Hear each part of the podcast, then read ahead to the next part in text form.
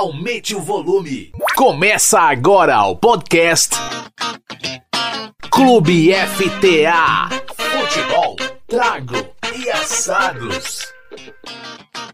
Amigos e amigas, eu sou o Jorge Soruco e este é o décimo programa do Clube FTA, Futebol, Trago e Assados, que está começando. Sempre na companhia de Ricardo Bueno e Paulo Trindade, temos um bate-papo semanal falando de assuntos relevantes do futebol e temperamos essa conversa proseando sobre variedades de bebidas e drinks, além de dicas para seus assados. Nunca é demais lembrar. Os programas do Clube FTA vão ao ar primeiro na Coletiva Rádio e depois você os encontra no Spotify, onde tem sempre algum complemento. Convidamos todos para curtir nossos perfis nas redes sociais, Facebook, Instagram e Twitter, arroba Clube FTA. E em breve nosso site também vai estar no ar. Lembramos que nosso programa segue todos os protocolos de saúde referentes à Covid. Os participantes mantêm o distanciamento, usam máscaras e estão vacinados. Caros ouvintes, sintam-se em casa, puxem uma cadeira e vamos começar a conversa. Porque o Clube FTA, Futebol Tragueçados, o mundo da bola com outro sabor, está no ar. Clube FTA. Para marcar a chegada do décimo programa, nada melhor que um jornalista que participou de várias Copas do Mundo. Silvio Benfica é dono de uma das mais conhecidas vozes do rádio gaúcho. Nascido em 1954, começou a trabalhar em comunicação já aos 14 anos, inspirado pelo pai, comunicador de rádio em Osório, sua terra natal. A partir dos anos 80, iniciou sua trajetória na Rádio Gaúcha, emissora que o projetou no jornalismo esportivo. Agora, aos 67 anos, está lançando um livro em que homenageia o pai ao recontar a história da Rádio Osório. Uma saudação especial ao hermano Varasquim, que fornece os deliciosos espumantes Sopra Santé para os brindes com os nossos convidados. Encomendas pelo WhatsApp 54 99 629 4712 ou pelo e-mail sopra arroba varasquim com V e SCH Mestre Bueno, qual é a pedida nos assados e nas bebidas hoje? Soruco, no nosso programa número 10, nós temos uma entrevista muito interessante com um cara chamado João Gaspar de Almeida, que vai falar com a gente sobre carne de búfalo, meu amigo. Esse tema é bacana, diferente. Sai um pouco dos papos tradicionais sobre assados. E no papo sobre bebidas, eu vou fazer um comentário sobre a relevância e dar uma dica para o pessoal que tem interesse em aprender a fazer cerveja sobre a acerva gaúcha. Tá certo. Carne de búfalo, não, eu acho que eu experimentei uma vez só. Tá, Vai ser interessante, com toda certeza. Fica o convite para ouvirem os programas anteriores, onde assuntos relevantes já foram abordados. Hoje, cabe lembrar o episódio 004, onde outro jornalista com muitos anos de rádio gaúcha, assim como o nosso entrevistado de hoje, Silvio Benfica, o Kleber Grabowska, esteve conosco falando sobre o futebol de várzea. O programa número 4, a exemplo de todos os demais, está disponível no Spotify. Basta procurar por Clube FTA, programa 004, Futebol Amador. Futebol, trago e assados. Clube FTA. Para começar essa conversa com Silvio Benfica, estamos aqui eu, Ricardo Bueno e Paulo Trindade. E aí, Bueno, que foi teu colega de RBS? Pois o Soruco, antes de mais nada, trio, trio, como é que a gente diz? O trio... Não é o Parada Dura, né? É, não é o trio Parada Dura, mas hoje estamos com o time completo Time aqui completo no do, estúdio. do nosso FTA para recebermos essa grande figura. Silvio Benfica, quem sabe nós passamos para o Silvio comandar o programa hoje, porque... Pode, pode ser. Não, pode Cara, na boa, eu não quem sei cu- do que, que nós estamos fazendo aqui. Esse Ei, homem, o, Paulinho. o homem do rádio, o homem ele da, que vai nos homem entrevistar. digital, Vamos, aliás. vamos, vamos, é. vamos trocar ele nos entrevistas sobre o podcast. Eu, trabalhei com, com o nosso amigo Silvio, né? Meu amigo, ah, sou admirador do Silvio, ele sabe bem disso. Na Gaúcha, muito eu vendi o programa dele, vendi os patrocínios no Uhum. programa do meio-dia, com das maiores audiências Esportes que tinha. Esportes ao meio-dia. E muito o Silvio brigou com, conosco do comercial, Ah, é? porque a gente estava enchendo de texto, enchendo de, de comercial e a gente Não estava preservando de- o produto. Aham. Ah, isso era mas É, essa briga, essa briga é clássica. Mas, ô Silvio, eu, eu queria abrir o nosso papo aqui. Bom, primeiro dizendo que é um grande prazer te receber aqui conosco. Tu Prazer que, é meu. como a gente colocou aí no nosso texto de abertura, é uma das vozes ícones do rádio gaúcho, né? E do rádio esportivo, né? Tu é um... Tu Falou em Silvio Benfica, todo mundo sabe quem é. Mas eu queria, eu queria começar o nosso papo contigo fazendo um- uma espécie de um flashback. Ao contrário, talvez. Tu tá lançando Isso, é, agora nos próximos dias, o nosso programa vai ao ar dia 9. sim. Tu tá lançando nos próximos dias um livro. Se tu fosse fazer uma síntese da trajetória do Silvio Benfica, que começou lá com 14 anos e hoje está com 67? 67. Faz 68 em dia 11 de dezembro. 11 de dezembro. Ah, nós estamos por dentro. Se tu tivesse que resumir em uma frase ou duas a trajetória do, do Silvinho Guri, lá com 14, o cara que chegou com 67 está hoje escrevendo um livro. Como é que tu resumiria isso? É, primeiro eu quero agradecer pelo, pelos elogios de vocês aí. É, Nada mais do que justo. elogio a gente tem que agradecer, né? E, e Paulinho, não diz até, não, tá errado, não, não. Não, mas Tô é de deixando- E curtir, né? É, Agora curtir, acima de tudo. Mas na verdade é o seguinte, é, como eu comecei em rádio em 1969 com meu pai, eu tô indo para 53 anos de jornalismo. Mas, mas eu me sinto assim muito forte com 20, com 30 anos, com a mesma correria, com a mesma disposição de aprender, com jovens que vão surgindo nessa e- etapa da internet muito forte. Aliás, eu, eu vi muita transição no rádio. Eu vivi isso aí. Eu queria de falar perto, contigo transições, depois com. transições. Queria falar com Sabe? mais detalhes sobre essas mudanças que agora se aceleram muito, né? Perfeito. Então, como eu disse, eu estou sempre disposto a aprender com os jovens que estão chegando, especialmente para fazendo jornalismo na internet, mas também pronto para ensinar alguma coisa. Claro. Porque a gente vai aprendendo muita coisa, na verdade. O rádio é uma escola de jornalismo absolutamente extraordinária, é um negócio fascinante.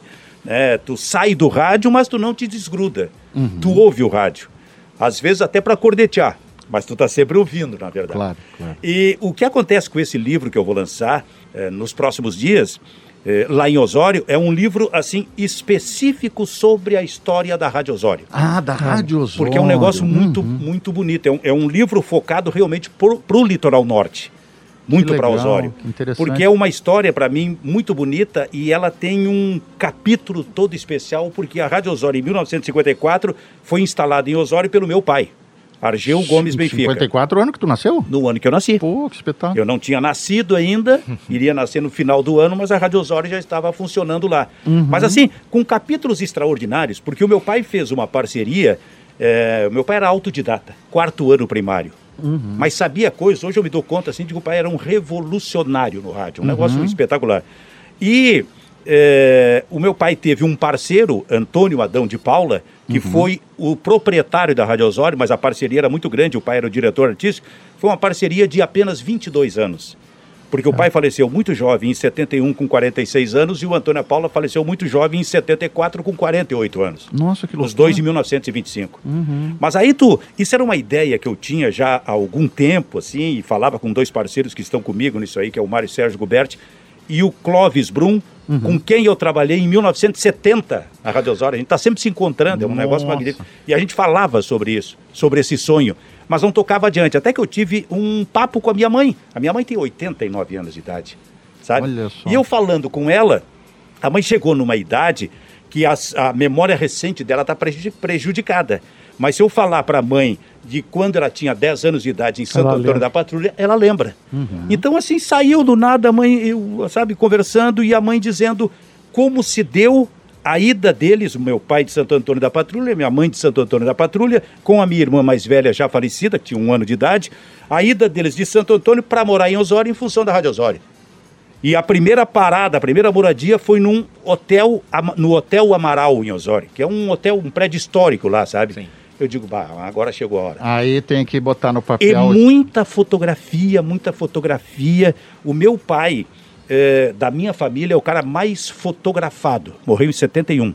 Eu tenho fotos do pai da década de 50, 60 e 70 ele morreu. Então, basicamente, década de 50 e 60 eu tenho muita fotografia do pai, porque o pai transmitia absolutamente tudo em Osório. Tudo. Que bacana tudo essa história. eleição, futebol, eh, formatura de, de, de, de escolas, inauguração disto, o baile daquilo, tudo, tudo. E era um comunicador nato. então, Nato. um cara com o DNA do comunicador. Ex- exatamente. E aí, isso foi me dando muito mais força para fazer na medida em que eu fui descobrindo tudo e coisa, e comecei a fazer, juntei esses dois parceiros e digo, vamos fazer um, um livro. E começamos. E eu fui atrás de quase 50 histórias, muitas delas eu vivi, muitas delas eu fiquei sabendo, e o livro está pronto. Que Segredos maravilha. e Bastidores. A Rádio Osório que você não conhecia. Esse título a gente criou. Bah, que baita contribuição para aquela comunidade, hein, Silvio? É, É, eu o assim resgate, acho que uma- é. uma grande que é. Pra um bem né? o rádio. Um né? resgate da Mas rádio o e das fantástico- memórias, né? O da cidade. fantástico, Soroco, que me deu o, o pontapé decisivo no negócio foi quando eu descobri como o meu pai conheceu o grande parceiro dele, Antônio Adão de Paula. Uhum. Os- eles se conheceram em 1949, os dois com 20 e poucos anos de idade, morando em Porto Alegre. Onde é que eles se conheceram? Num serviço de alto-falantes, trabalhando como locutores num parque de diversões na Vila do Iapi. Uau, mas que espetáculo! Ali eles se conheceram. E ali eles começaram a sonhar com uma emissora de rádio. O pai posteriormente voltou para Santo Antônio para trabalhar na Rádio Sulina, que hoje é Rádio Itaí, a Rádio eh, Itapuí. E o, a Paula ficou em Porto Alegre, mas depois foi com o pai para Santo Antônio. E em 53, o, a gente chamava de a Paula, ele foi, ele, ele era o chamado guarda-livros, né? Sim, Técnico sim, em contabilidade. Sim. Ele foi morar em Osório, onde casou em 53, e o pai ficou. E, nas, e esse é um outro detalhe para mim, assim, maravilhoso. Nas tardes de domingo, a Rádio Itapuí de Santo Antônio da Patrulha entendeu que pre- precisava ter um estúdio em Osório. E o meu pai saía depois do almoço, eh, junto com um eletrotécnico, que também era dono da rádio Sulina, no caso, lá em Santo Antônio da Patrulha, pegava a 030, que evidentemente não é essa facilidade de hoje. Óbvio. Não tinha asfalto nem nada, né? Não sei nem quanto tempo levavam, para ir para Osório para colocar ali uma rádio em caráter experimental num clube chamado Clube Comercial. Funcionava por uma hora, uma hora e meia. Assim surgiu a ideia do rádio, lá em Osório. A né? Rádio Sulina desistiu de colocar o, eh, os estúdios lá. O parceiro do pai comprou o equipamento, saíram atrás de parcerias, de sócios, e lançaram a Rádio Osório, em 1954. Era uma startup. É, exato. É, exatamente. Era uma startup em mas, Silvio, 1954. mas olha que fantástico, né? Eu poderia dizer que nesse processo de jornalismo, o rádio é uma espécie de sobrevivente. Mas até eu acho que o rádio não merece exatamente esse, esse tipo de definição. Porque, na verdade, ele é, é, o veículo de comunicação mais instantâneo que existe, se a gente comparar com jornal, com televisão, esse tipo de coisa. E nos dias atuais, o veículo de comunicação que tem mais facilidade de adaptação à era, à era da internet. É só tem que descobrir o melhor modo. Certo. Porque o inter- a internet está aí com muitos conteúdos, com uma audiência completamente diferente, porque a audiência no rádio se mantém. Sim. É a audiência tradicional, a audiência velha. Eu já, quando estava lá na rádio, eu dizia: olha, essa audiência vai envelhecendo. Muita gente vai morrendo. E o grande desafio é como penetrar no novo território de uma nova audiência, que o rádio ainda não conseguiu, na verdade, descobrir e entrar por aí. Por isso é que o rádio pega uma rádio como a Gaúcha. A Rádio Gaúcha tem 80% de, da audiência do Rio Grande do Sul. Perfeito. Mas em números absolutos, a coisa hoje é completamente diferente de dois, três, quatro anos atrás. Claro. O número absoluto de ouvintes de rádio diminuiu bastante. É que Eu não tenho dúvida da nenhuma. Zero Hora, tá tudo mudando, né? Agora, É. o percentual realmente se mantém. Então é um grande desafio. E o Perfeito. rádio, eu vi coisas assim no rádio, eh, na Rádio Osório, o meu pai criando um programa que ele fazia no sábado à noite, em 1966, chamado De Quem é Esta Voz. O pai lançou um programa que dependia do telefone, dependia do- das pessoas ligando para lá. ligarem para lá. E naquela Só época... que com o seguinte detalhe: em 1966 não havia mais, talvez eu até esteja exagerando, mais do que 200 casas que, que tinham telefone. Lá, é, é provável. Lá. É provável que Talvez fosse eu esteja é. até É. exagerando. né? Talvez. E o pai dependia disso. E aí, então eu, eu concluí o seguinte: foi uma loucura que o pai que o pai criou, sabe? Uma ousadia, tu uma ousadia dele tu acreditar imagina ele, que- é. ele bota um disco no ar, para o disco, que entra uma voz de um cantor, de quem é essa voz? Podia nin- ninguém, Ninguém ligar. ligar. E fica esperando as- tocar o E as telefone. pessoas loucura. ligavam para uma cooperativa telefônica que existia Sim, lá. a telefonista que recebia, trocava aqueles Os fiozinhos, ah, os, os, plugs. os, Os, os plug- ca- os Ah, plugs coisa aham. e tal, e botava Rádio Osório 136 e entrava. Sucesso o programa. Sensacional. Meu né? caro Bueno, meu caro Benfica, Paulinho, vamos dar uma paradinha, Aquele tomar uma break água, dos break comerciais, e né? voltamos Pô, logo a logo. Dá, vamos ver que, se alguém liga para dizer. É, vamos ver de se alguém é vai ligar para dizer de quem era essa voz que nós estávamos ouvindo. Já voltamos. Você está ouvindo Clube FTA. Hora de falar de trago. Hoje no quadro de bebidas do programa 010, o Bueno vai trazer um comentário sobre uma associação de cervejeiros. Conta mais aí, Bueno. É isso, meu amigo Soruco. A gente falou bastante aí nos programas anteriores sobre tipos de cerveja, eh, pessoas que gostam de cerveja, é, falamos com a Mica que faz cerveja. Então é a dica de hoje é sobre a Acerva, que é a Associação dos Cervejeiros Artesanais do Rio Grande do Sul. Porque a Acerva, ela surgiu lá nos anos 2000, vou contar um pouquinho depois sobre a, essa história, é, justamente para congregar as pessoas que querem descobrir esse universo, né? E a Serva é, tem lá, tu paga uma, uma, uma mensalidade, ela apesar de ser uma instituição sem caráter lucrativo, ela tem as suas despesas, tem um site para manter, as redes sociais, enfim, né, as ações que eles realizam. E a serva, alguém poderá perguntar, o que, que eu ganho me associando na, na serva gaúcha, né? Bom, existem uma série de benefícios. O principal deles é justamente essa integração com cervejeiros caseiros, artesanais, que já têm alguma experiência, outros que não têm nenhuma, né? Eles têm listas, discussões, fórum de debates, uma série de coisas. Cursos, né? É, internos que são realizados pela associação ou em parceria com outras instituições. Então, a serva é uma, ele é um modelo que está em vigor em todo o Brasil. E a nossa serva aqui, ela surgiu, Soruco, numa lista de discussão do Yahoo. Claro, Veja só, né? Não é nem no, no, no, Orkut, era uma lista de discussão no Yahoo que reunia algumas pessoas que também faziam parte de uma confraria da cerveja que havia na Sojipa, que se chamava Beer Keller. Então ali o pessoal que estava querendo fazer, é, nos primeiros tempos, digamos assim, das cervejas artesanais, falamos um pouco aqui com o seu Werner sobre isso, o seu Werner lá da WE, deu curso para muitos desses caras, e o pessoal é, tinha lá, reunia ali nesse grupo aí degustadores e gente que fazia alguma coisa em casa e tal. E aí o que aconteceu foi o seguinte: isso aí nós estamos falando de 2007, na verdade 2004. 2004 essa lista já estava no ar. E aí em 2007, como para participar das atividades tinha que ser sócio da Sojipa e muita gente eventualmente não tinha interesse, o pessoal começou a criar um outro grupo. E aí era aberto a todo mundo, não precisava ter, digamos assim, nenhuma nenhum pré-requisito. E aí, em 2007, teve um encontro na, carna, na casa de três caras que são precursores. Eu acho que até a gente vai, vai falar com eles qualquer dia desses aí, que é o Eduardo Boger, o Léo Sassen e o Jorge Gitzler. Esses caras faziam cervejas artesanais, né? Eles tinham uma, uma cave que chamava BSG, que são as iniciais de Boger, Sassen e Gitzler, né? E aí surgiu a Acerva Gaúcha em novembro de 2007. E uma curiosidade, está no livro do seu Werner também. A Acerva Gaúcha, quando ela foi fundada, ela quase que se chamou Aceva e não Acerva, porque serva é uma expressão que se usa muito no restante do país. Vamos tomar uma serva. Aqui no Rio Grande do Sul a gente diz muito, vamos tomar uma, uma ceva, é. né? E aí tinha gente que queria botar o nome da aceva é, gaúcha. E no fim chegaram ao entendimento de que já havia a serva de São Paulo, do Rio de Janeiro, a do Rio Grande do Sul estava surgindo junto com a do Paraná, era, foi uma das pioneiras, né? e aí chegaram a um consenso de que ia se chamar mesmo a serva, que é o padrão de todo o Brasil. Voltamos então ao, ao, à conversa com Silvio Benfica. Futebol, trago e assados.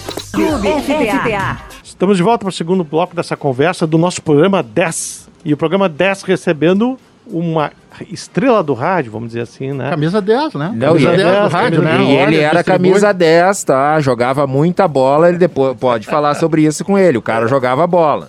Não, não, era só, não era só história. Não, jogava não, muito. jogava bola. Jogava muito, mais ou menos. É, ô, não, ô, Silvio, pegando a deixa dos rapazes aí, é. e o esporte, e o futebol, ou, ou as coberturas esportivas, quando é que elas entram no teu radar? Tu falaste bastante no primeiro bloco sim, da rádio, sim. as coisas da Rádio Osório, teu pai.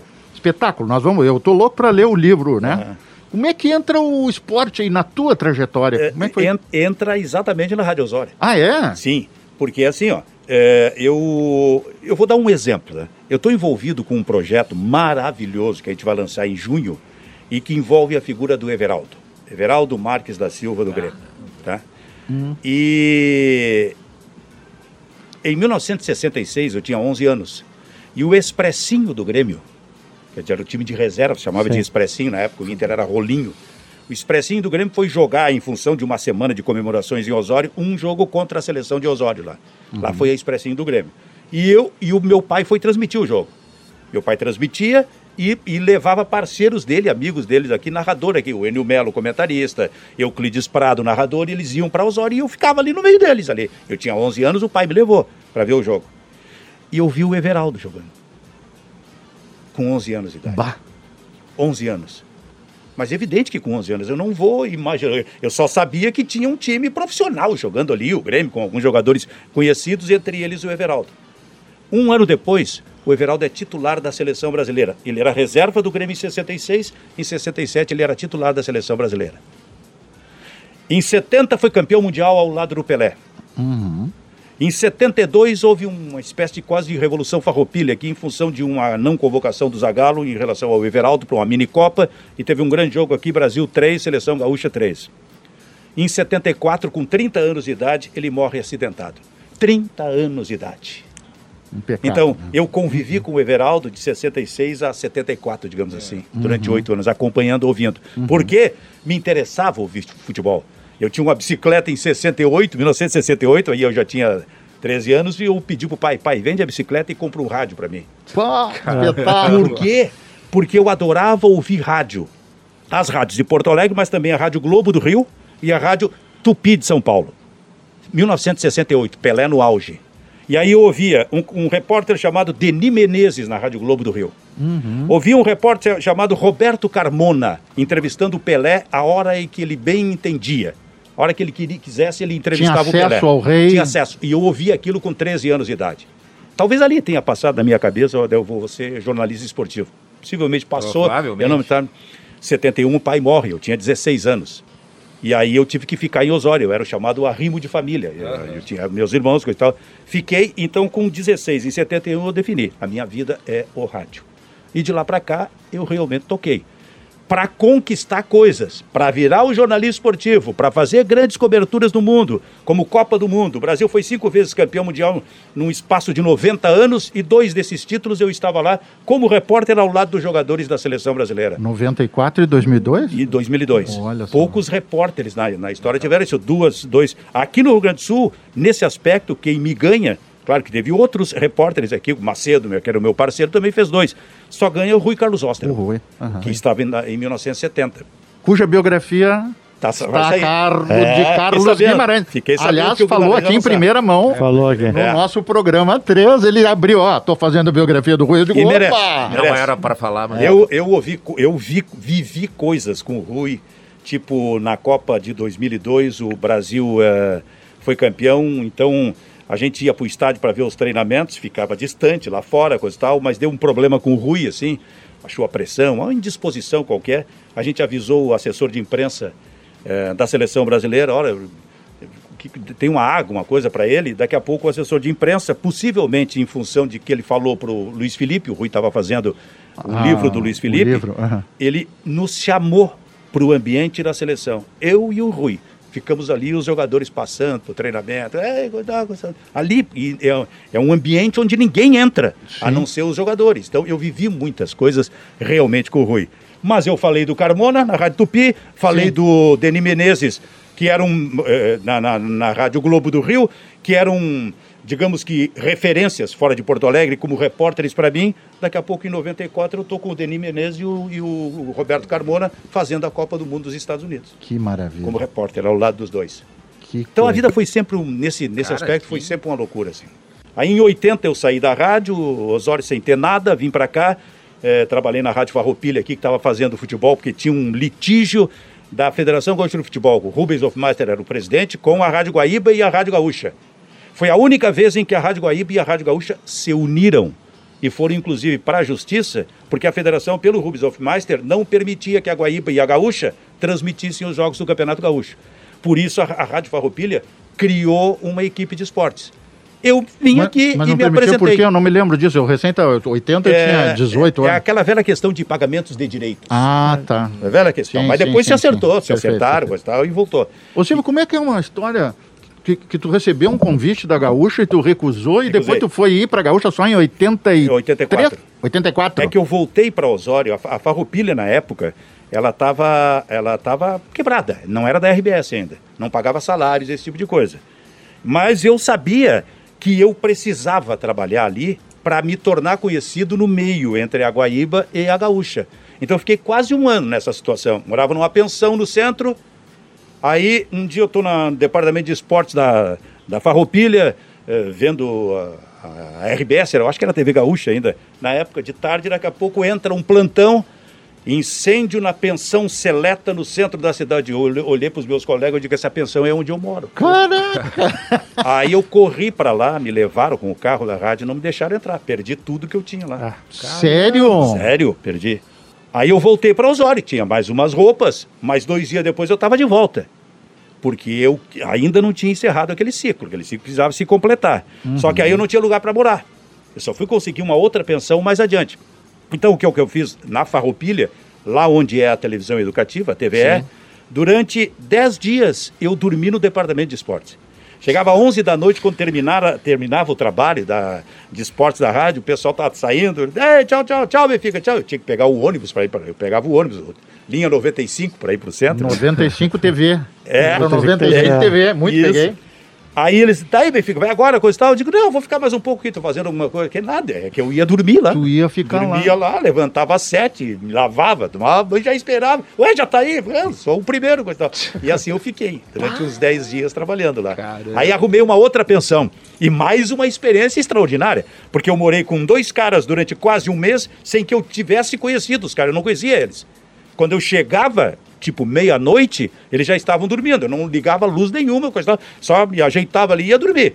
Quando eles saíam, eu estava dormindo. Eles saíam muito cedo. Então eu, eu morei com dois caras que eu não conheci nunca na minha vida. Em compensação, em compensação, eu sei que tu dormiu mais com o Macedo do que com a tua mulher. Tem essa lenda. É. que vocês trabalharam tanto tempo junto que tu dormiu mais com o Macedo do que com a patroa. Como é que é isso? É, é, a é, gente foi, com isso. Foi, foi o teu parceiro, assim, mais, mais é que a gente começou a fazer a parceria como repórteres em 93 nas eliminatórias, uhum. tá? para a Copa de 94. Ali o Ranzolin entendeu, porque normalmente antes era. É, o Ranzolin já estava na. Era o Ranzolin, o Rui ou o Lauro, às vezes os dois, e um repórter. Normalmente era assim que funcionava o processo. Ali o Ranzolin entendeu que precisava de dois repórteres sempre. Então nós começamos essa parceria ali nas, nas eliminatórias em 93. Parceria que seguiu nos Estados Unidos, onde eu fiquei quase 60 dias, o Macedo ficou quase 40, nós no mesmo quarto dormindo junto e que trabalhando. Espetáculo. E aí seguiu na França, do uhum. mesmo jeito, na Copa da França, na Copa do Japão e da Coreia do Sul, a mesma coisa. Tava lá, é, é nós estávamos lá, nós, nós três, quer dizer, sempre juntos, era um troço muito maluco, assim, sabe?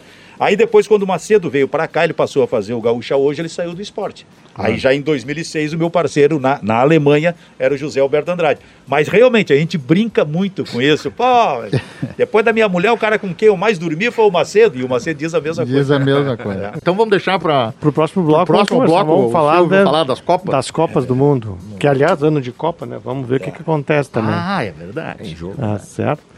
Então tá, já voltamos para o terceiro bloco desta conversa com Silvio Benfica. Siga no Twitter, arroba. Agora é hora da dica pro seu assado no Clube FTA.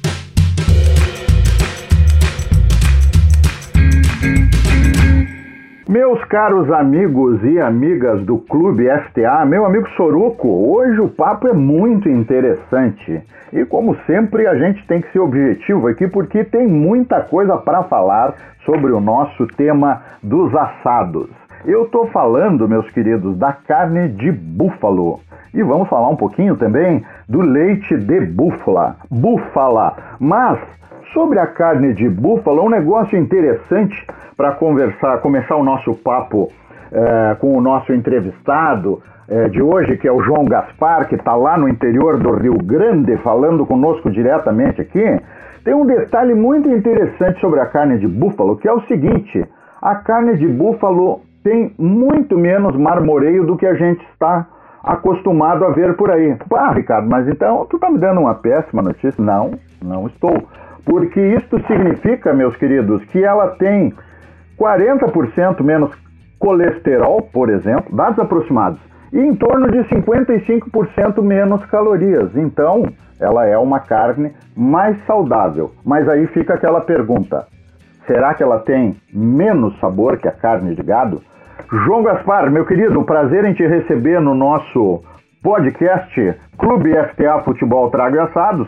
Diz para nós aí, a carne de búfalo no, na grelha ou no espeto não fica devendo nada para carne de gado? Bom dia. Boa Bom tarde, dia, boa Ricardo. Eu não sei quando é que o pessoal está nos ouvindo aqui. Pode ser até de madrugada, né? Podcast que o cara ouve em qualquer horário. É verdade. Primeiramente, quero te agradecer a oportunidade aí e parabenizar vocês pela, por essa iniciativa corajosa e divertida de, de fazer um, um, um rádio ou um podcast de de, vamos dizer assim, alternativo, com conceitos alternativos, com posições divertidas e corajosas.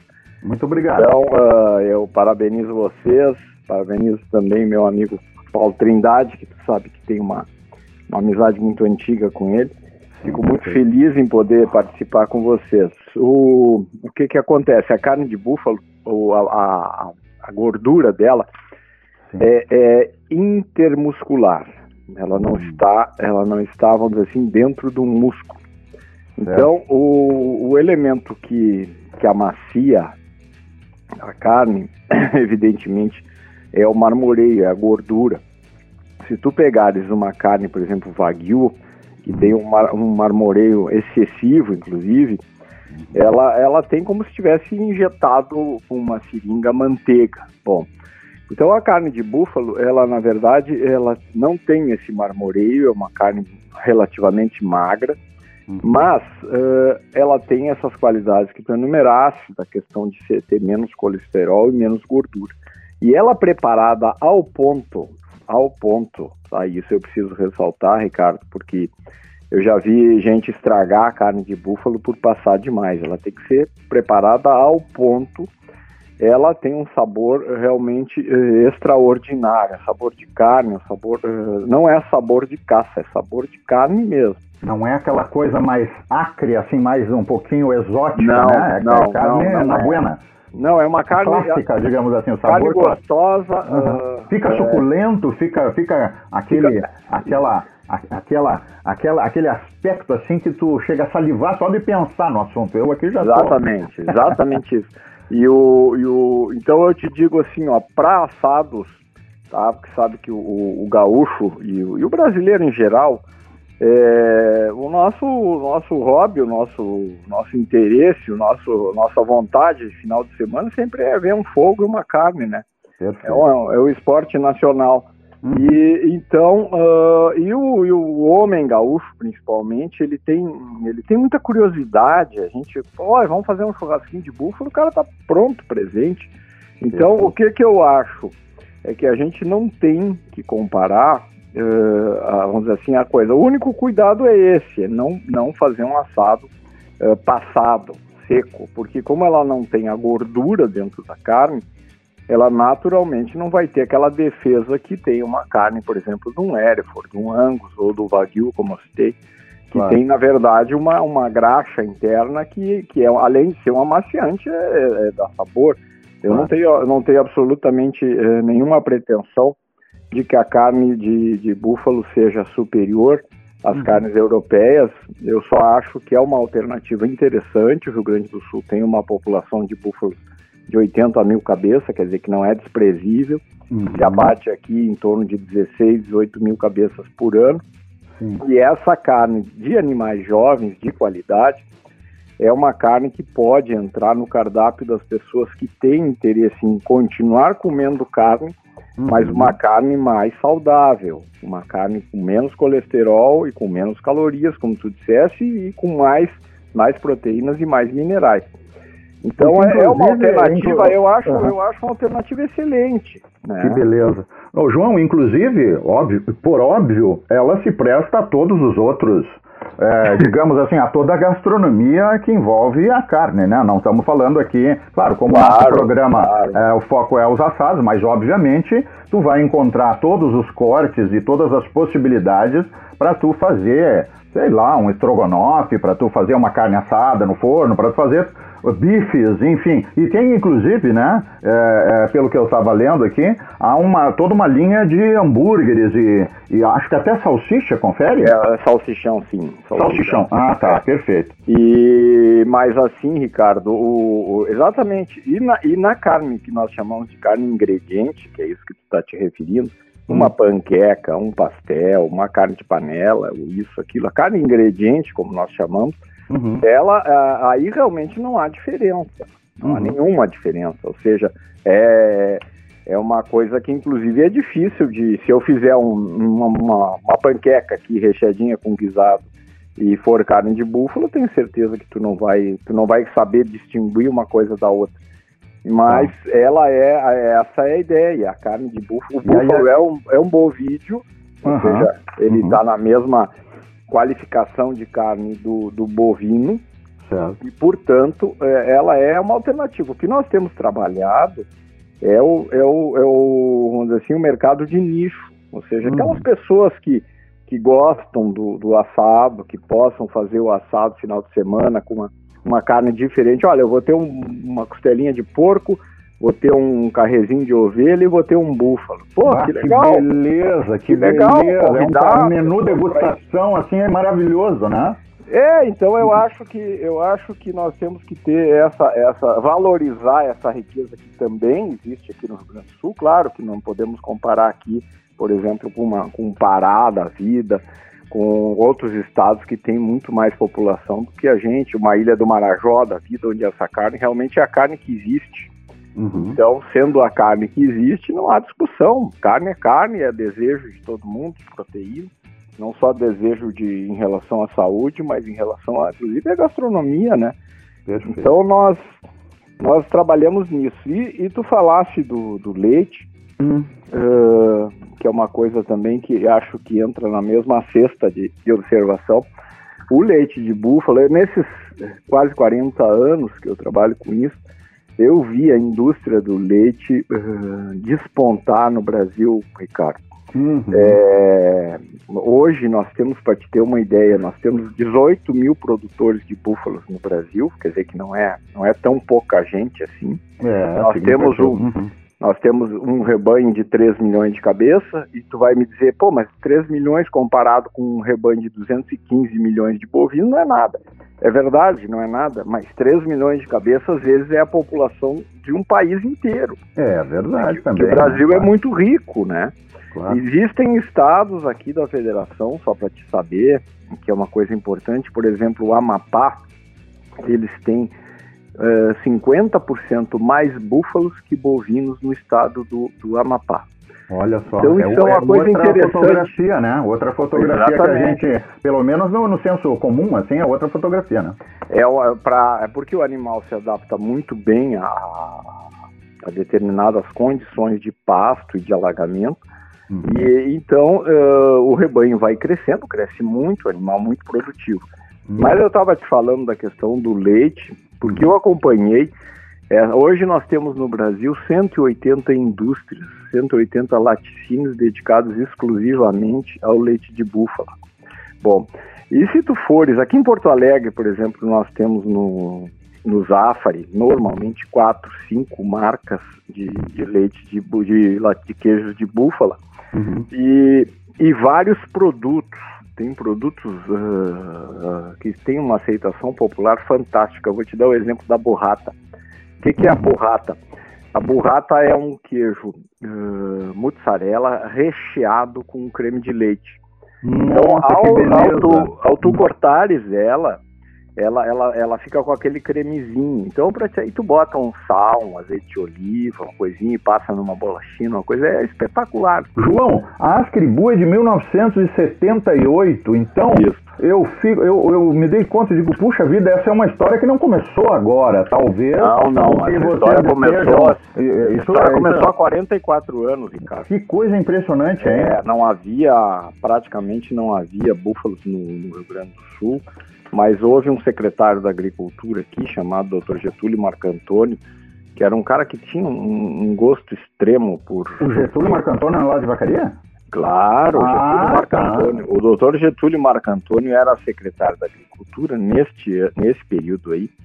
E ele viu o potencial, ele tinha um pequeno rebanho, depois o Severo Gomes, que foi ministro da Agricultura também, tinha um, que era amigo dele, inclusive, tinha, tinha um rebanho e começaram a observar a rusticidade, a produtividade e a adaptação dos animais. E o doutor Getúlio uh, fez, chamou os criadores que haviam no Rio Grande do Sul naquele momento, que eram acho que 15, eu tenho uma lista aqui, mas não sei te responder agora, uhum. e e, e, forçou que eles fizessem uma associação. O nome Ascribu, porque ela uh, teoricamente se dedicaria a todo o Sul, Associação Sulina. Sim. Bom, isso de fato não ocorreu, porque em seguida Santa Catarina fundou a própria e Paraná também. Uhum. E nós ficamos com o nome, com muito orgulho, né, do trabalho do Getúlio e trabalho nosso. E João, canal sempre aberto, tu me chama no WhatsApp aí, tá bom, meu amigo? forma, cara, desejo sucesso para vocês, mais uma vez parabéns pela corajosa e divertida iniciativa e a gente vai seguir acompanhando vocês. Nós é que agradecemos pelo teu prestígio. Soruco, meu amigo, retoma aí a nossa conversa com o Silvio Benfica, que o papo tá muito interessante e o pessoal agora já ficou com água na boca, deu uma distraída. Vamos voltar a conversa com o Benfica. Siga no Instagram, arroba Clube FTA. Futebol, trago e assados. Clube FTA. Estamos de volta para o terceiro e último bloco no Coletiva Rádio.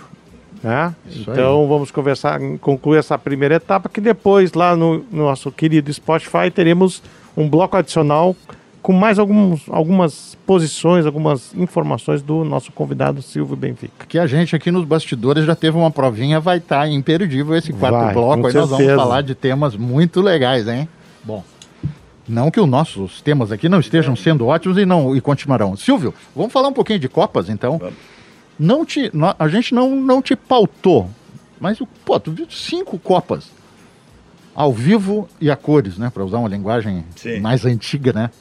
É, histórias que não acaba mais. Daria, se tu for parar para pensar, relembrar, falar com o Macedo, falar com o Rui, tu vai tirar é. muita coisa. É verdade, é Dentro e fora, digamos, de bastidor e, e, e, é tipo essa que tu contou do, do mal-estar do Rui aí, Sim. que vocês acabaram dentro da seleção brasileira. Isso. É isso? Muita coisa tem. Curiosidade, é, enfim. Sabe que a gente vai acumulando muita coisa.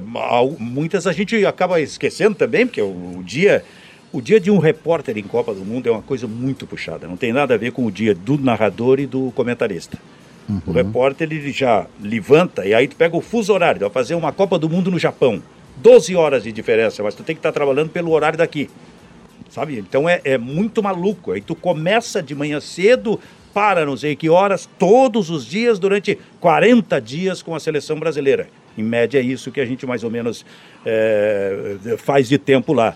Mas a minha primeira, como eu disse, foi em 94 e a minha felicidade foi chegar em 94 e ver o Brasil sendo campeão. Uhum. E estando ali com os jogadores. Mas eu iria na Copa de 90. Eu estava preparado para ir na Copa de 90 na Itália, eu estava fazendo italiano, inclusive. Aí estourou o plano Collor. Ah, aí o Ranzolin me chamou, eu era um dos mais jovens ali, me chamou, e, ele, e a RBS, como todo, chamou outros lá da equipe. Disse: olha, infelizmente não vai dar para ir à Copa. Um mês antes da Copa. Bah. Foi uma experiência assim. Que eu... frustração daquela. Nossa, eu disse pro Ranzolin: tu tá acabando com a minha carreira, Ranzolin. Quero só te dizer isso. Tu estás terminando com a minha carreira. E aí eu saí da sala dele e desapareci da rádio durante uma semana. Voltei depois, quer dizer, eu, eu, eu, reagi com a emoção, mas eu não podia. Eu era um, eu estava casado, tinha um filho e, e, a minha esposa esperando um outro filho. Eu vou fazer loucura, né? Eu estava na Rádio Gaúcha. Claro. O que me.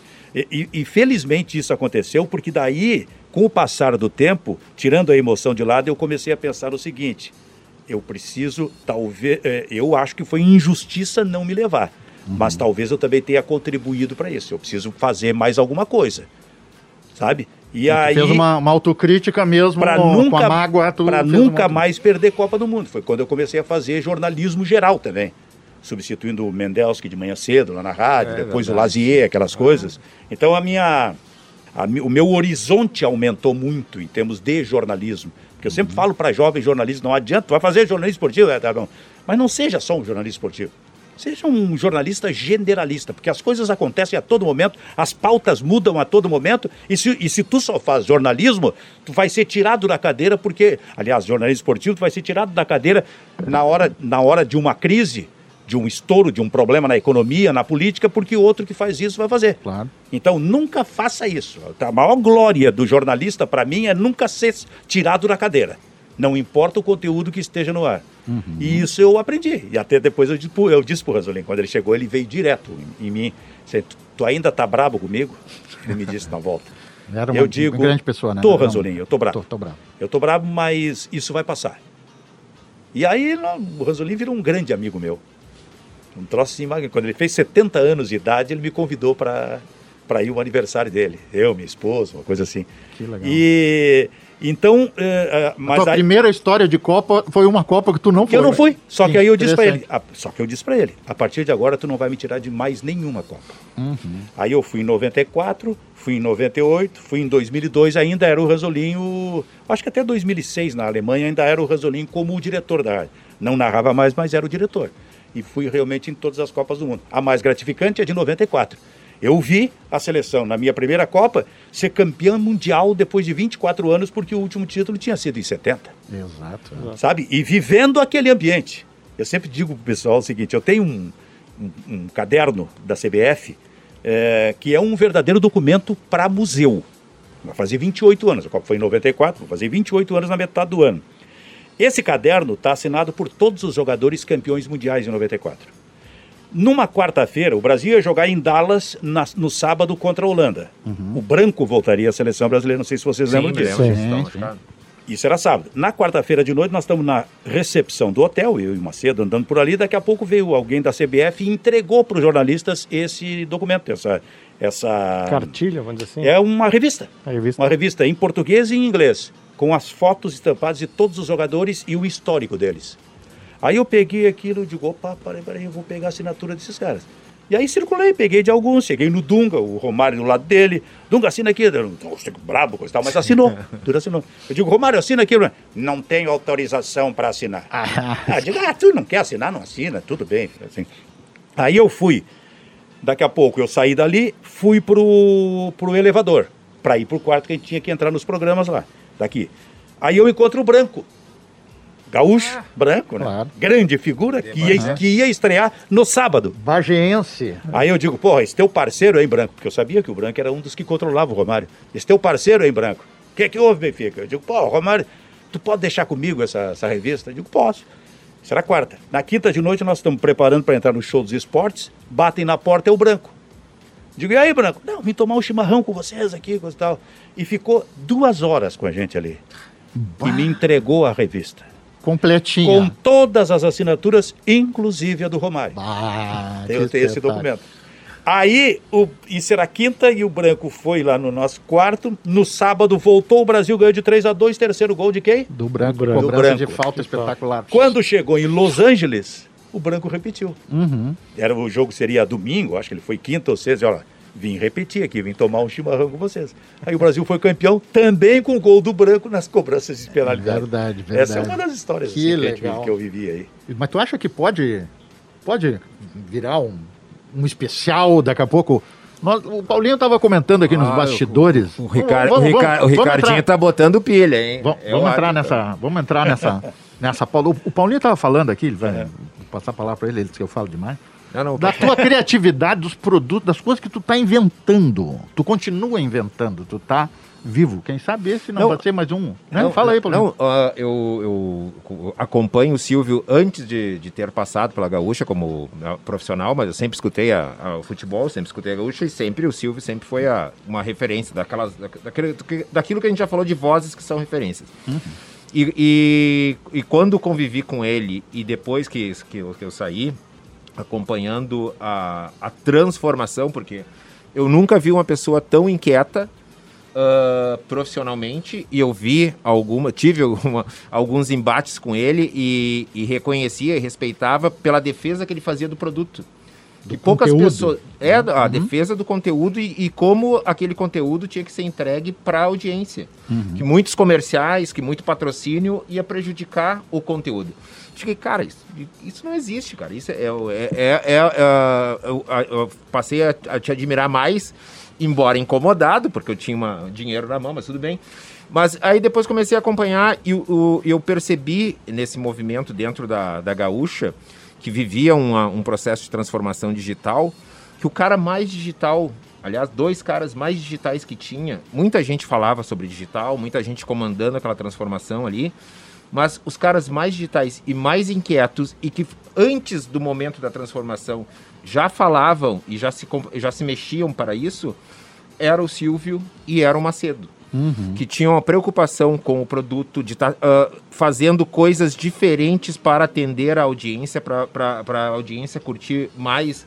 Principalmente eu vi no, no Hoje, eu tive algumas experiências com, com o Macedo nesse sentido, e ele me relatou isso, me relatava e, e brigava.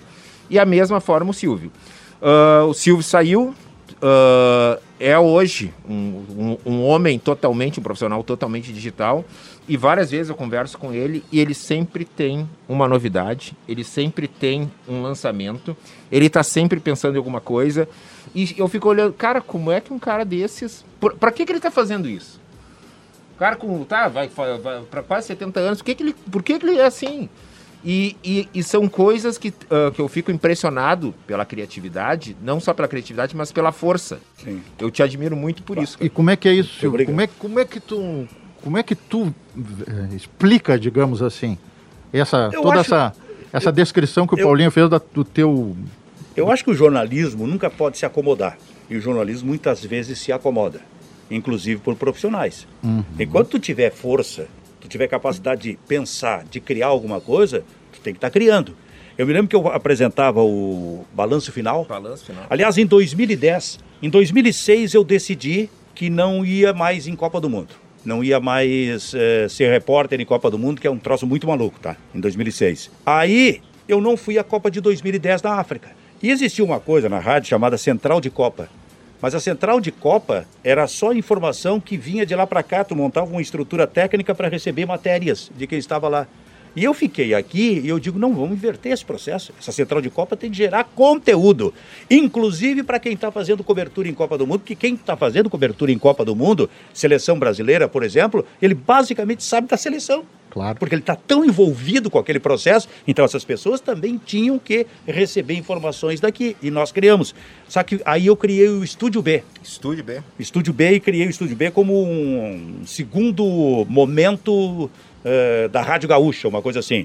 Que era o normal do funcionamento, e depois na internet, foi para o YouTube da, da Gaúcha, material que eu comecei a fazer. Primeiro sobre Copa do Mundo e depois com jogadores, coisa assim, com vários. Com vários. Era um Deve- podcast. é, é, Era uma espécie deve de um- ter era um cerca embrião. de Deve ter cerca de eh, 40 conteúdos desse na internet ali, é só perguntar. Aí fiz com o Ayrton Ferreira da Silva, o maior zagueiro da história dele, na casa dele, sabe? Juntei o Figueroa com o Caçapava, fiz com o Falcão, eh, ele contando daquele gol de cabeça, tabelando com, Com o Escurinho, com o escurinho. Mas também gravei uma outra do Falcão sobre o gol que ele marcou na Itália na Copa de 82, que ele saiu enlouquecido, parecia que o Brasil ali ia garantir a classificação, e aí sofreu um terceiro gol. Então, assim, ó, no 2 a 2 né? é, então eu criei isso porque eu digo, pô, mas precisa de mais coisa, tem, tem mais coisas para realmente fazer. E foi isso que a gente criou, daí eu criei.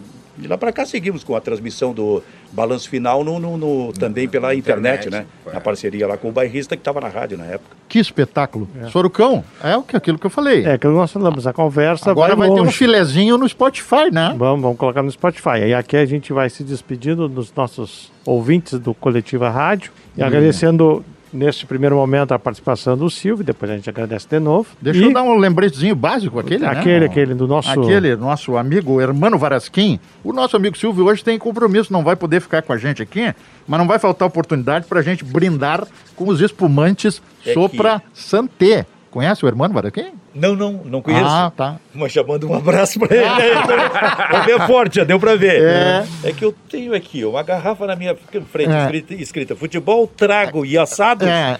Eu deixo o futebol de lado.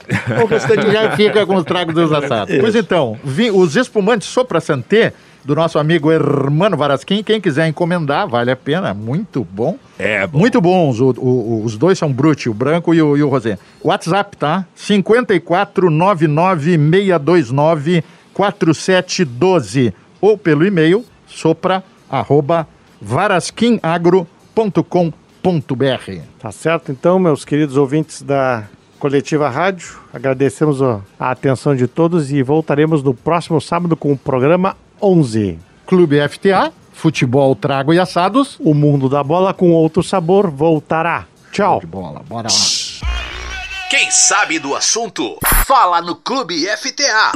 Bom dia, boa tarde, boa noite, meus amigos do FTA, amigos ouvintes. Aqui quem fala é Caco Arnett. É isso aí, o Grêmio é pentacampeão gaúcho e aqui temos que comemorar né, essa, esse título, uma coisa tão, tão rara nessa maré que o Grêmio anda nos últimos tempos. Então temos que comemorar, né, numa final marcada finalmente pela paz entre o Grêmio e o Inter, né? E- ah, desculpa, eu, eu achei que tinha sido Grenal, mas não foi, perdão. Mas essas são as brincadeiras, essa é a flauta e isso aí a flauta é livre, né? É assim que é, né? Alguns anos quem ganha o gauchão valoriza, quem não ganha desvaloriza, né? É o cafezinho, é o engana bobo, mas é uma taça no armário que a gente tem a mais nesse ano de 2022, a primeira, e não sabemos se vai ser a última ainda, né? E diante desse 2022 que se apresenta para o tricolor gaúcho, eh, a gente deve encarar esse título gaúcho aí como uma, uma retomada, né? uma retomada do Grêmio, porque precisamos muito disso. O, com a gestão do Roger Machado, eh, já é possível perceber que tem uma mudança no time, né? Nos últimos dois anos do Renato com o Mancini, o, dos últimos dois anos com o Renato, né? E com o Mancini e o Thiago Nunes, não notamos nada, né? Era uma bateção de cabeça, insistência em esquemas antigos que não davam certo. E o Grêmio, bom, o resultado, todos nós já sabemos o que que deu. Né? O Roger agora está trazendo pelo menos algumas novidades, né? táticas, já dá para perceber que o time está jogando de uma maneira um pouquinho diferente, ou pelo menos está tentando fazer isso. A gente tem o Jeromel, que é um fenômeno, né? Não se entrega nunca, jogou uma final sensacional contra o Ipiranga, é um jogador que merece todos os títulos que tem e todo o reconhecimento da torcida do Grêmio. É, nós temos o Bitelo, que estava horas né, pedindo passagem, mas não era valorizado, porque a base raramente valorizada. O Bitelo está se mostrando um jogador moderno, uma solução para o meio-campo do Grêmio, é, para substituir de uma vez né, o Thiago Santos e, e até dar uma melhorada na- no, no- no jogo do talvez do Lucas Silva. E então a gente tem, a gente tem aí é, essa novidade, né? O Campaz num novo posicionamento, vamos ver se finalmente vinga, tem mostrado um pouco mais de agressividade, um pouco mais de imposição no jogo, né? Explorando a, a sua técnica, chutando bastante a gol. E, enfim, são algumas progressões que a gente tem que podem solidificar o nosso início na Série B. né? Então não adianta ficar de chororô mais, a gente tem que focar, aguentar a Série B e torcer para a gente voltar para o nosso lugar lá, que, né, que é a Série A em 2023. para fechar esse meu comentário, eh, gostaria de ressaltar eh, a equipe do Ipiranga, né, que jogou uma bela final, eh, jogou limpo, reconheceu o, o- o vencedor, uma atitude que o, o esporte merece olhar mais para isso, né? O esporte, principalmente o futebol, tá ch- muito mimimi, tá com muita malandragem, mas malandragem do lado ruim, né? E o Ipiranga deu um exemplo de como é que se pratica esporte. Então, parabéns ao Ipiranga de Erechim, né? E esse aí é o meu, o meu palpitão, o meu comentário, a minha fala é, dessa semana para o FTA, Futebol Trago e Assados, dos meus queridos amigos.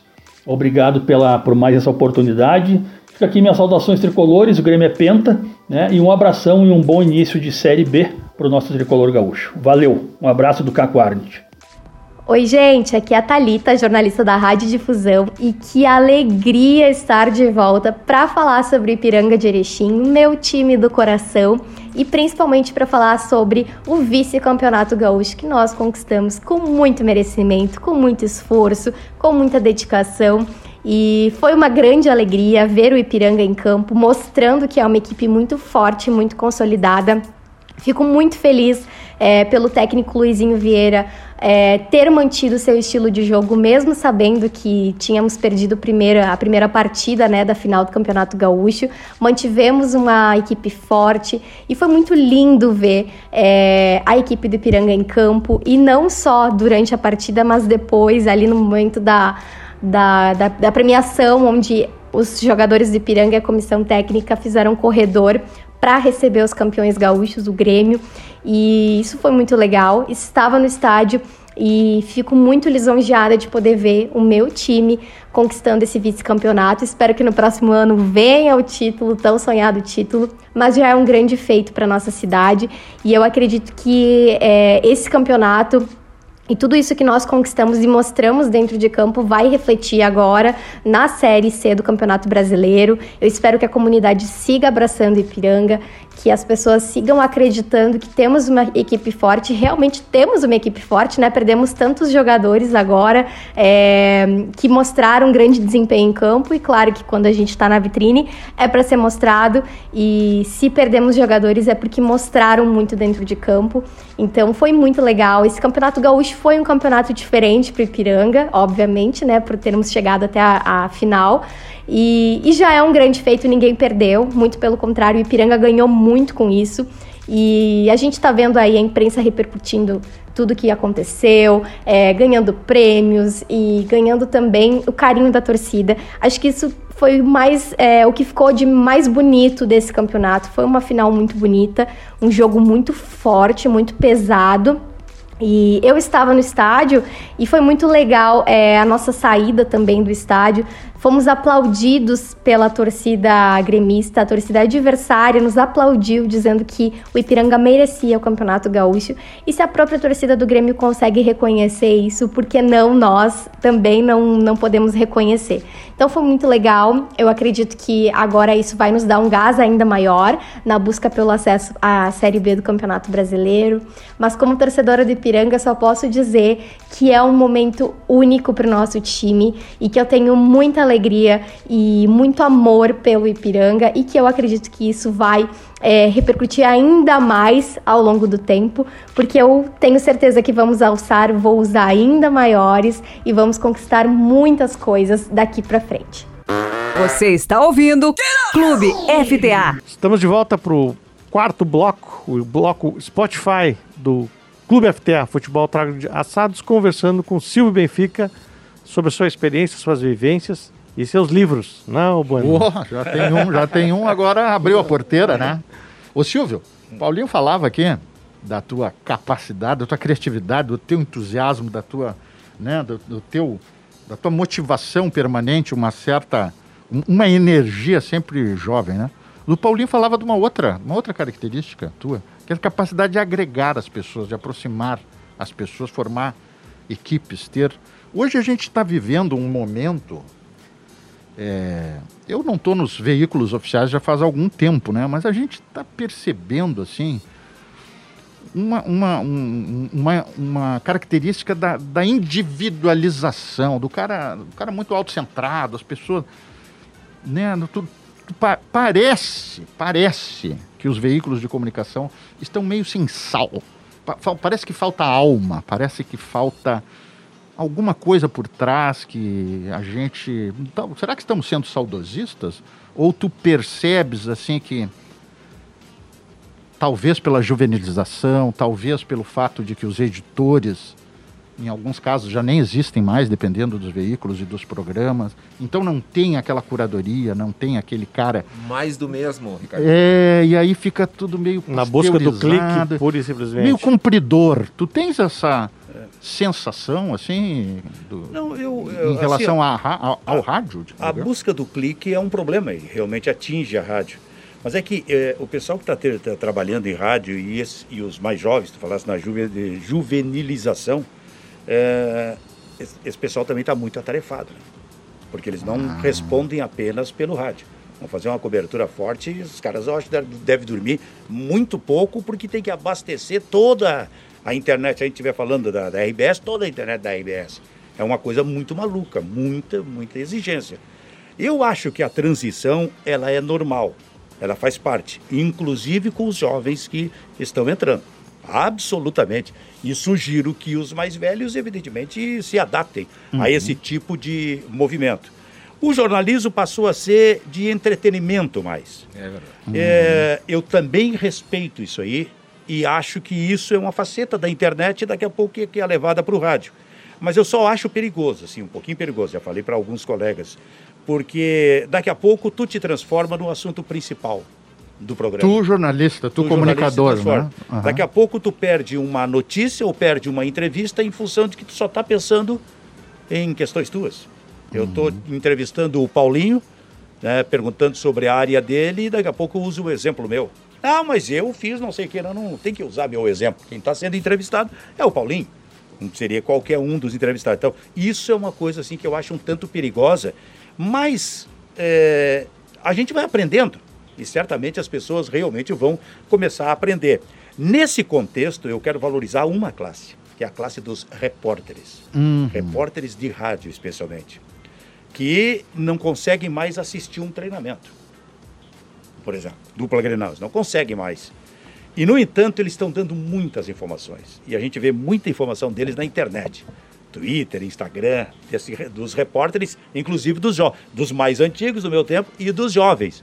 E isso eu acho assim, uma coisa absolutamente salutar. Eu valorizo isso. Quando eu encontro alguém, diz, pá, que loucura, vocês estão dando realmente. Porque eu venho pessoalmente de uma geração em que os treinos eram abertos. Sim. E a gente conversava com o técnico. Então eu me acostumei a, a conversar com o Enio Andrade, com o Rubens Minelli, com o Luiz Felipe, com o Tite, sabe? É, terminava o treinamento deles e a gente ia bater papo antes de fazer uma gravação. Hoje isso é muito difícil. E mais difícil ainda é ter a notícia. E a reportagem está buscando e está dando a notícia. Então, esse, essa ressalva eu gostaria de fazer. Ressalva, digamos, positiva. A atuação dos repórteres, especialmente da, rádio. O pessoal da infantaria tá, que está lá no, tá. no, no, enfrentamento está tá cumprindo tá. bem. E trabalhando muito. Trabalhando demais, né? Trabalhando demais. Deixa eu te botar numa saia justa, já, aqui, ó, aproveitando. Eu vou ser mau caráter, tá? Com o meu amigo, que eu admiro muito. Mas quem é hoje o, um, o jovem repórter referência ou que tu valoriza, que tu escuta, que tu presta atenção? Dá um nome. Cara, é que eu assim, ó, eu eu ouço rádio, mas não ouço o tempo todo e muito menos todas, né? Bem, saiu eu bem. Uso, eu uso eu, eu ouço mais a gaúcha porque eu estava lá e os meus parceiros estão lá. Sim. É, e me acostumei a trabalhar lá com o Zé Alberto, com o Gabardo, com o André Silva, baita repórteres, sabe? É, isso aí, e aí tem jovens, como um, Rodrigo Oliveira, trabalhador, coisa e tal, muito trabalhador. Outros novos, novos que estão entrando e eu estou prestando atenção neles. É, mas é assim, ó, eles estão em todas as emissoras, eles estão na internet, sabe? Eles estão ali no YouTube, no Instagram. Então, então tem muitos, muitos, muitos. E aí é uma questão de, de inclusive, selecionar selecionar o que, que tu quer ouvir, esse tipo de coisa. Acho até que, como é muito conteúdo que está entrando na internet de esporte, eu acho que a, a própria internet vai fazer essa seleção mais adiante, que é muita gente, é muita gente, cara. Uhum, o cara nem se formou, por exemplo, na faculdade, já está. É... Então, assim, ó, eu não, eu não tenho especificamente, Paulo, assim, do, dos jovens que, que, que são, são bons. É, eu conheço vários, sabe? Mas eu não te diria, você não pegaria assim, eles têm capacidade, têm muita capacidade. Eu já falei aqui essa coisa de descobrir notícia. Mas é, especificar um assim fica difícil, fica complicado para mim. Sacanagem, era só sacanagem eu sei, mesmo. Eu sei, eu sei, me provocou. e Silvio, assim, tu consegue é, é, é, enxergar, digamos, para onde nós vamos? Tu, tu achas? Tu, nós falamos, é, acabamos falando aqui um pouco no, num, num intervalo, que o rádio está é, tá perdendo ouvintes, né? A gente aqui está fazendo um podcast, que é, que é um formato de programa de rádio. Tu achas que o rádio vai encontrar vai. jeitos e formatos e alternativas e sobreviverá vai. como sobreviveu a tantas e tantas transformações Quando surgiu da tecnologia assim. desde a válvula para cá? Quando surgiu a televisão, se falava sobre isso. Deu para o rádio. Uhum. E não deu, ele só se fortaleceu. Então ele vai encontrar o caminho. É uma questão de realmente de transição. E eu falo isso porque eu vi muitas transições. Eu vi os, os, o rádio onde o centro eram programas de auditório. A Gaúcha tinha o seu auditório, a Farroupilha tinha o seu auditório, a Rádio Osório tinha o seu auditório. Estes eram os grandes programas, com grandes orquestras. Alguma coisa pouca de jornalismo. Pouca. Mas era basicamente o rádio que explorava o aspecto artístico. Entretenimento. Entretenimento. E foi por aí que surgiu Elis Regina, por exemplo, né? Claro. Uhum. Depois veio uma, uma transição primeira que eu vi, que é acabam-se os programas de auditório. Que são, vão para a TV, né? aí- Em primeiro momento. né? Exato, e aí vem um mix no rádio, que é o, o rádio musical e o rádio de jornalismo. Eu experimentei isso na Rádio Osório. Uhum. Tanto fazia jornalismo como apresentava programa musical. Depois veio uma nova transição. Aí o rádio realmente virou jornalístico. Sabe, dificilmente se roda. Aí eu estou falando dos rádios eh, tradicionais, no caso. Não estou falando em rádio FM, que até esse mudou. Até esse mudou, porque a gente é do tempo do rádio FM, que era música, rádio continental, era música, música, Universal. música. Hoje Ah, eles estão e- e fazendo agora- entretenimento. e agora era todas- notícia e É, FM era música. Exatamente. E agora tá todo mundo no FM, né? É, uma loucura, É, né? Não é. tem mais E- essa. então, são transições que foram sendo feitas e o rádio foi se adaptando a todas elas. Essa de sair do rádio, do tempo dos programas de auditório, para ir para um rádio mix com música e jornalismo, isso aí foi violento para o rádio. Porque o rádio acostumou com os grandes programas de auditório. O grande faturamento era aí. Daqui a pouco tu não tinha mais esse faturamento. Tu sabe bem disso, né? E aí tem que partir para Tem que se um segundo reinventar, e se reinventar, se e se reinventar, reinventar. reinventar. Então, o rádio, ele vai se reinventar. Ele ainda não conseguiu isso. Essa exigência é realmente muito grande, mas ele vai alcançar esse caminho aí. Que legal. Silvio, Posso só. Vai, vai. Ah, quais são os projetos que tu tá tocando hoje?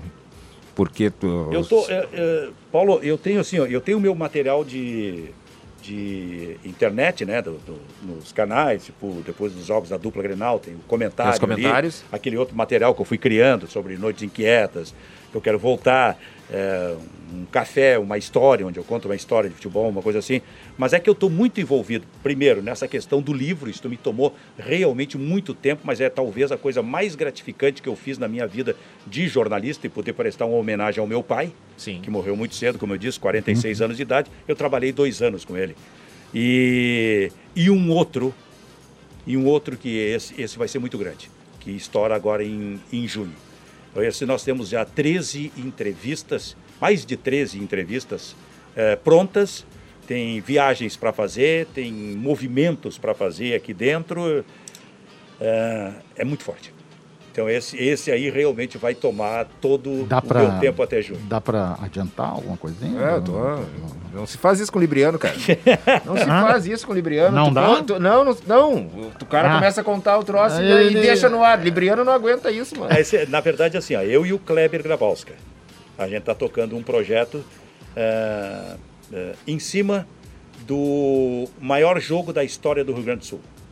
Em 1972, O 3 a Seleção 3. Brasileira 3, Seleção Gaúcha 3, e em junho se completam 50 anos. Ah, legal. 50. Beira Rio lotadaço, Beira-Rio com torcendo pela seleção gaúcha. 110 mil pessoas. Não, estão convidados já, né? Olha aí. O Klebinho, o Klebinho o- o- vão, vão contar isso pra nós. O Kleber já esteve aqui falando a várias, agora volta, né? É. Mas mais adiante a gente vai, Mais vai falar adiante. sobre isso, e tem bastante coisa. Silvio, deixa eu te fazer uma perguntinha no estilo que eu fiz para Marianeta, que vai ao ar. Nossa, Que foi foi ao ar ar na semana, semana passada. Foi a precursora do. do foi a, prim- a capitã da primeira equipe de futebol feminino do Grêmio em 1980. O que que o Silvião diria para o Silvinho, lá de Santo Antônio da Patrulha, Osório. de Osório? Tu nasceu é em meu pai. Osório, né? É. Não, Santo Antônio da Patrulha foi o teu pai que Meu foi para. Osório. Tu nasceu em Osório. O que, que o Silvio, que está aí hoje nessa pilha, com todo esse gás, diria para o Silvinho, que estava lá, vendo, olhando pro, pro Everaldo, pô, olha o Everaldo, e depois virou o Everaldão. O que, que tu diria para ele, se tivesse que dar uma... Pudesse encontrar com o Silvinho lá, o que, que vocês provavelmente conversariam? Talvez, talvez uma frase, eu diria para ele, eh, bem novinho, com 14, 15 anos de idade, eu diria para ele: parabéns, tu acertaste ao percorrer esse caminho. Olha, venho do futuro E- para não, dizer que exato. tu acertaste. Mas eu não, estou falando que tu acertaste porque tu vi- virou um grande jornalista. Não, o que eu estou querendo dizer é que o, o caminho percorrido estava certo. Aquilo que eu decidi com 16 anos de idade, eu fiz e faço com toda a força, com a experiência que eu adquiri, os ensinamentos que eu adquiri e sinto que tem muita coisa ainda pela frente. Então, para mim, o caminho que eu percorri estava correto. Era isso mesmo que eu queria e felizmente deu certo. E a última, da minha parte. E o que, que tu diria pro teu pai? Se tu pudesse encontrar com o velho hoje, Pai, sentado nessa mesa aqui. É, isso é uma coisa que volta e meia eu converso assim com familiares. Eu eu tinha que ter conversado mais com meu pai. Eu falei muito pouco com meu pai. Mas eu estou falando de anos 60 até 71, gerações completamente diferentes. Era, era normal tu falar pouco com o teu pai. E hoje eu sinto falta disso, porque eu teria eh, aprendido mais, teria descoberto mais coisas. Eu vou dar um exemplo só a respeito disso aí. O meu pai viveu intensamente a questão eh, do rádio na época da ditadura militar. Sabe? Em que tudo aquilo, aqueles conteúdos que eles colocavam no ar, eram conteúdos que antes passavam pelo crivo de alguém, mesmo sendo em Osório, mesmo sendo numa cidade pequena. E o pai, como, como era um momento muito conturbado no Brasil, o pai não conversava com a gente sobre isso. Eu tinha 15 anos, 14, sabe, mais velho. Ele não conversava. Mas eu aprendi com o passar do tempo que era uma espécie de proteção que ele estava dando para a gente, Segurança. de, de, de segurança. Mas eu gostaria, faltou isso, pai. Faltou conversar um pouco mais contigo. Mas agora eu estou fazendo justiça a ti com esse livro que eu estou lançando. Ia ser uma baita entrevista, hein? Tu entrevistar o teu pai ia ser uma baita entrevista. E tu conversa com os gurias? Converso, Ah. claro, claro. Os guris eu converso toda noite. É, o Matheus, por exemplo, mora fora, cara. Até toda hora a gente está conversando, esse tipo de coisa. É, há, há alguns conflitos de gerações, porque daí daqui a pouco o mais velho vem com questões mais antigas e gente, mas como? Mas não é mais essa e tal. Mas passa o tempo e diz assim, tu tinha razão. Aí quando ele, ele mexe comigo sobre que eu gosto muito de contar história de grande jogador, pô, lá vem tu de novo, eu vou te dizer. Aí eu digo para ele, sabe por que, que eu tô te dizendo? Sabe por quê, Matheus? Tem 30 anos de idade. Por que, que tu tá dizendo isso? Porque tu não tem história ainda. Mas tu vai ver quando tu tiver 45, 50, que tu vai começar a contar estas histórias. E aí, meu velho, eu vou estar aqui com 80 e poucos, quase 90 anos, mas vou estar lúcido para dizer para ti, lembra quando tu dizia que eu estava errado em falar? Silvio, eu digo para os meus filhos há muitos anos, eu tenho. um- O Bruno fez 29 Sim. a semana passada, em relação a esse programa, e a Júlia é jornalista, trabalha lá em São Paulo. A melhor coisa que tem é a gente ter histórias para contar. E quero te dizer o seguinte: eu sei o que o teu pai diria para ti, se tu pudesse oportunidade de falar com teu pai. Que que Eu tenho certeza que o teu pai te diria o seguinte: parabéns. E é a mesma coisa que eu quero encerrar o nosso programa dizendo parabéns. Tu é um grande cara, um baita profissional e foi uma baita de uma entrevista, um privilégio nosso. Parabéns, irmão. Valeu? Muito obrigado. Eu quero, eu quero agradecer eh, vocês, porque eu me senti em casa, senti em casa, podendo falar realmente essa, essas coisas, e pelo incentivo do livro. Daqui a pouco vem um segundo livro, quem sabe. Quem sabe? Muito obrigado. Ó, só pra terminar, o, o- o Ricardo tá te provocando porque ele é escritor também, né? É mesmo? Ah, Depois, depois vou mandar o meu currículo. Aqui o Márcio Chagas está querendo falar comigo também, porque tem os caras tudo tão aí. Ah, então. então. quem sabe nós não vamos fazer uma dobradinha. É, Tá certo. Silvio, mais uma vez, muito obrigado pela tua presença aqui conosco. Foi, foi uma entrevista que fluiu, viajou rapidamente, né? Já passou quase uma hora aí que a gente está conversando.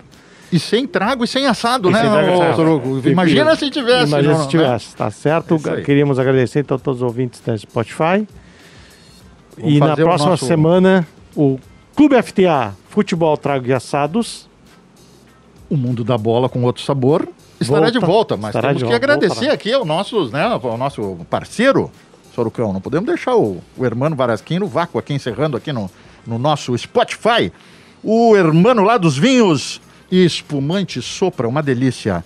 Para encomendar, Barbada, anota aí o WhatsApp 5499 629 4712 ou o e-mail sopra arroba varasquinagro.com.br. Posso Agora- mandar um abraço pro hermano? Claro. Dois. Hermano, grande abraço pra ti, hermano. É maravilhoso. Já, eu já- ainda não tomei, mas é maravilhoso o teu espumante, espumante hermano. Aguarda, Silvio, aguarda que o que é teu tá guardado. Ah, muito bom. Vamos agradecer também o Pavão, o Estúdio Gaia, Opa, que tem nos justamente. acolhido com o maior carinho. Ah, te agradeço, Pavão, pela atenção sempre conosco, tá? Tá valendo. O programa. 10 Programa tá valendo 10, aqui. Né? Tá valendo. Agradecimentos a milhão. Agradecimento. Né? O É, nosso hoje. amigo Kleber Saboia, a nossa querida TL30, hoje aqui representada pela Adri, né? Na- na- não temos a- por questões pessoais a nossa Talita, então assim, estamos fechando bem os nossos primeiros 10 programas, certo? Com toda certeza, É né? isso aí. Então tá, agora vamos encerrar de verdade o Clube FTA Futebol Trago e Assados O mundo da bola com, outro, sabor. Até mais. Você ouviu o Clube. Transmissão não autorizada. Mas tchê, Suruco, Bueninho, Paulo Trindade. Cara, já é o décimo episódio. E eu me presto pra escutar vocês, né? Ah. Ô, ô, ô, ô, Clube FTA, Clube FTA. Vocês são loucos, né, cara? Não precisa nem apresentar esse cara. Esse cara é a maior voz que tem do rádio gaúcho, do rádio brasileiro. Cara, esse cara é sensacional. Cara, Luiz Henrique Benfica, meu. Cara, esse cara é muito bom. Ah, tá. Desculpa, era, é o Silvio, né? Ah, esse, é, é o Silvio. É, é o Silvio. Acho que ele tem um irmão. É, Silvio. Suruco, tá me ouvindo? Suruco, tô aqui. Tá me ouvindo? Cara, legal essa história aí, hein, cara? Ah, o cara falando, contando a história dessa rádio aí de Osório. Ah, não sabia que o cara tinha começado lá. Cara, muito bom, muito bom. Pai, o que é o pai desse cara, meu? Ô, ô, ô, ô, ô, Clube FTA, Clube FTA, qu- qu- quando é que vai ter alguma coisa assim mais acessível pra nós? Pessoal, a, a, a- a gente que é do povo. Cara, carne de búfalo, meu. Bah, isso eu nunca vi, cara. Isso deve ser caro pra caramba. Tem no Zafari, tem no Assum, tem no Rissul. No Sujinho aqui não tem. Ah, ah, cara, Clube FTA, assim, ó, eu tô tentando, cara, mas queijo, queijo de búfala. Pô, aí, aí não tem, cara. Quer me fuder, cara? Quer me fuder assim, meu? Hum, esse cara aí que falando do búfalo aí, amiguinho de vocês também, cara. Cara, vocês só levam os amiguinhos, a panelinha de vocês, cara. Ah, ô, ô, ô, cara, essa história aí da, da associação da cerveja aí, da, da serva, ou serva, ah, não, não entendi, cara, bah, o, o, o, ô, ô, ô, Bueninho, ô, Bueninho, é serva ou serva? Bueno, desculpa aí te atrapalhar o interesse, para aí, para aí, para aí, segura aí, tu é, tu é primo do, do, daquele outro cara, do, do gremistinho, aquele, chinelo, aquele chinelo, aquele chinelo, é, que ele fica contando história, fica inventando história, todo mundo acredita. Ô, Clube FTA, Clube FTA, Clube FTA, ô, Suruco, Bueno, o Paulo Trindade aí, cara. Tá, vou ter que. Tá, tá bom. Dez, dez episódios, eu escutei todos. Eu acho que eu, eu tô louco, mas quero dar parabéns pra vocês aí, cara. Eu ponho lá no carro pra galera lá quando eu tô fazendo um biquinho do Uber lá, no, na, na 99. E aí os caras curtem, meu. Eu fico meio assim, porque eu queria tirar do, do troço ali, queria botar num pagodinho, assim, num sertanejo, mas os caras querem ficar escutando vocês. Tá bom, parabéns pra vocês. Clube FTA. Todo sábado no coletiva.rádio ou o dia todo no Spotify.